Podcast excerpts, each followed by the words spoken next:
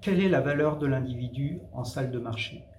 Comment les individus sont-ils évalués, sont-ils valorisés par les dispositifs d'évaluation de la performance individuelle? Pour répondre à ces questions, j'ai mené une étude empirique, qualitative, au sein des salles de marché auprès de deux types de, professions, les traders de produits exotiques et les analystes sell-side. J'ai utilisé dans ma recherche plusieurs éléments empruntés à différentes théories et empruntés à différents champs disciplinaires, parmi lesquels la philosophie de Michel Foucault et notamment le concept de subjectivation m'ont permis de donner sens à mes données, c'est-à-dire comment les individus se pensent, comment les individus pensent leur performance à travers les dispositifs d'évaluation de la performance individuelle. Parmi ces formes de pensée, ces subjectivations, deux me semblent particulièrement originales. L'intégration corporelle des attentes, c'est-à-dire l'importance de la présence physique, l'importance du corps pour être évalué et pour s'évaluer, ce qui peut par exemple mener à des discriminations, notamment discrimination de genre.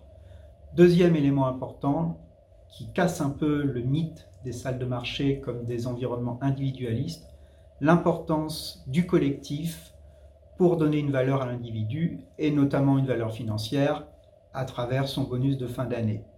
Contribuer au profit ne suffit pas, il faut aussi être maître de sa réputation, être apprécié au sein de l'organisation pour espérer avoir un bon bonus. Mes contributions sont de trois types.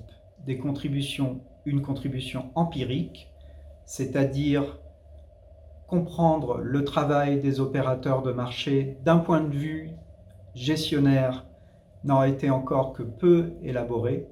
Contribution managériale, essayer pour réguler les professions de salles de marché de mieux comprendre l'importance de l'évaluation de la performance individuelle dans leur pratique de travail et notamment les injonctions paradoxales qui peuvent les pousser à ne pas respecter la régulation.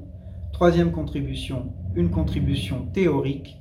Il s'agit de réintégrer le rôle du matériel, le rôle du corporel pour comprendre les phénomènes d'évaluation dans les organisations.